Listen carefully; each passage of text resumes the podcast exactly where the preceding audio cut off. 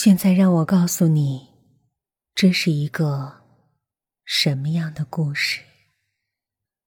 小青家里有一种祖传的先天不全的疾病，生下的孩子长到十岁左右，就会有某些肢体或者器官出现问题，比如烂掉一只胳膊，或者胃部需要切除。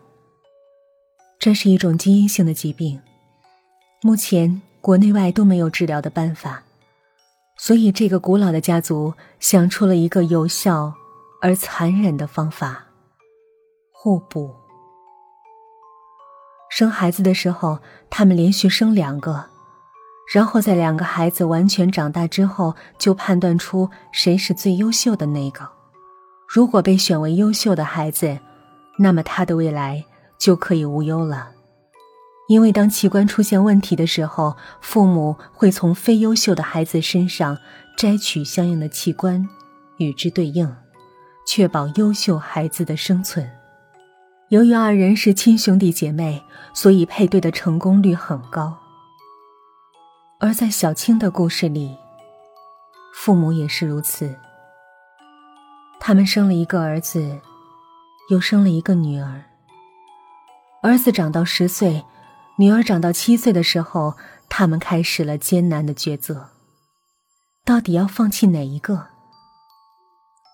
其实客观来讲，比较优秀的是女儿，她漂亮、聪明、可爱、乖巧，而且富于想象力。但是在重男轻女的恶劣思想影响下，父亲还是倾向了保护儿子。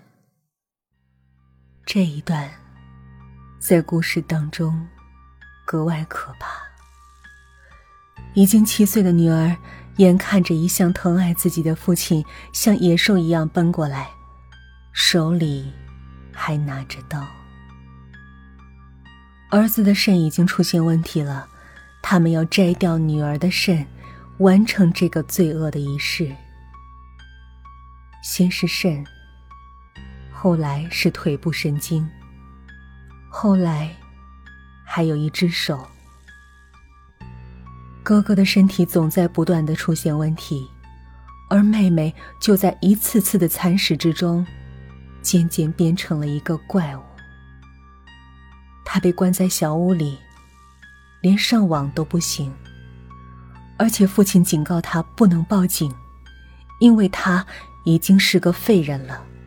如果失去了这个家庭的保护，她连生存都不可能。重新审视这个故事，我的冷汗已经浸湿了衬衫。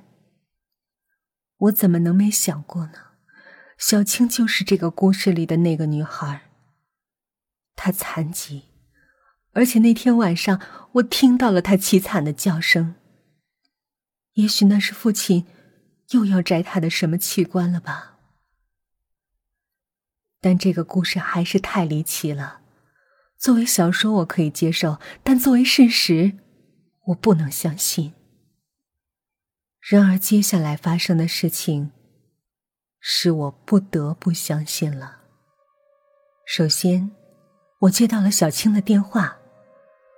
这次的号码是无显示的，但声音绝对是小青。她带着哭腔说：“姐姐，我给你讲故事。”说心里话。我都快要吓死了，但“故事”二字还是吸引了我。我静静的等着他说下去。他的声音越来越柔和，简直不像是真实的。他说：“故事的后来就是，那个女孩找到了一个貌似可以依靠的大姐姐，她每天给姐姐讲故事，以确定姐姐。”是不是好人？他以为，如果自己现在报警了，那个好心的大姐姐可以收养自己，他能活下去。可是，那个姐姐是个骗子，她把秘密放在了网上，被爸爸看见了，于是爸爸杀死了女孩。我心猛然一紧。也就是说，我间接的害死了小青。电话挂断了，再拨过去是空号。这是一个地狱打来的号码，因为我曾一再找吴不言确定过，他邻居家的小孩已经死了，小青死了，他恨我。正在这个时候，响起了敲门声，我警觉的从门市镜朝外看，门外没有人，但貌似放了一个盒子。我小心的打开门，把盒子拿进来，一股腥臭味顿时飘了出来。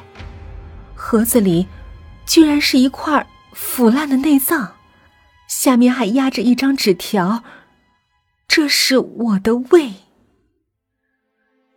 这难道是从小青身上取下来的吗？或者，是从他哥哥身上换下来的？或者是……我不敢想下去，急忙把东西丢进了垃圾桶。我决定搬家。当天晚上，我住进了一个偏僻的宾馆。我没跟任何人说起。我正在上网，突然听到有人用房卡划门的声音。我警觉的问：“谁？”门外一个粗粗的声音：“您要的宵夜。”我没要宵夜。您要了，就是您房间的。我怕他们莫名的把账记到我头上，所以我不高兴的拉开了门，想要解释。然而开门之后，只有惨白的灯光映在一个盒子上，没有人。不祥的预感充斥了我的内心，我颤抖着打开了盒子，是一只手。而且已经发软、发泡的小手，下面压着一张纸条。这是我的手。我尖叫着把盒子丢在地上，反身关上了门。我太害怕了，我是怎么被找到的？而且看现在的架势，整个小青都会渐渐以零碎的方式寄到我的身边来。电话再一次响起。是小青的爸爸。他说：“东西收到了吗？有没有给你灵感呢？”滚！你这个变态！我大骂道。小青的爸爸说：“其实我只想告诉你，无论你躲到哪儿，我都会找到你。我们这个家族异于常人，所以我们的行动能力和心理素质都是一流的。”比如你现在看着窗外，是不是有一个陌生的中年人？我恐惧的拉开了窗帘。天哪，窗外真的有一个中年人，他正抬头看着我。一种绝望瞬间击败了我。自从上次在宾馆遇险之后，我在网上翻了好久。才翻到了这个荒僻的出租屋。我以为不会有人知道我在这里，但是，正在我出神的时候，我突然听到房顶上传来了很大的动静，像是有人在那里。我想起了小青故事里的话，他曾说：“上天是公平的，他给了这个家族以疾病。”同时也给了他们攀爬的能力和无穷的力量。也就是说，那个想杀我灭口的恐怖男人就在我的房顶上，他随时可能爬下来，然后抓住我。他可能不会一下子杀死我，他会折磨我，或者干脆把我肢解成零碎的器官，随时给他的儿子备用。我的手机信号已经断了。现在我能做的只有一件事。我在打开的网页上，在我写的那个著名的故事的结尾，我加了一句：“这一切都是真的，真的。如果我遇害了，请给我报仇。”瞬间，下面恢复如潮，这给了我一点点安慰。在网络时代，至少我可以造成轰动，我一定不会白死。我听到玻璃被割开的声音，我看到一张惨白的脸从窗外挤了进来，他伸出一只手，手里明晃晃的刀，映着我的脸。我用尽我平生的力气，发出了凄厉的惨叫。我一度认为我的肺已经不在身上了，我无法呼吸。但医院里的护士告诉我，那都是假象，我的肺还在，我呼出的还是热乎乎的气。但我肯定出了什么问题，因为现在我待在一个奇怪的医院里，这里有好多歇斯底里、乱笑乱跳的病人，而且我总是被拉出去打针和电击，还吃一种很苦的药，这让我渐渐无法思考。不过有人告诉我，说我的网站火了，而且我的小说大卖了，挣了很多的钱，足够我在医院里住一辈子。我听到这话，心里很高兴，有钱谁都高兴。可是我又很恐惧，我为什么要在这里？和我小说一起火的还有一个电影，这是一个小成本的电影。题材几乎和我说的一模一样，但由于二者无法分清创作的先后，所以谁也不能算是盗版。他们也在挣钱。这个导演出名了，演员也频频上镜，他们将要领导一股新的潮流。可是我坐在电视机前，看着他们的脸，我突然明白了一件事。天哪！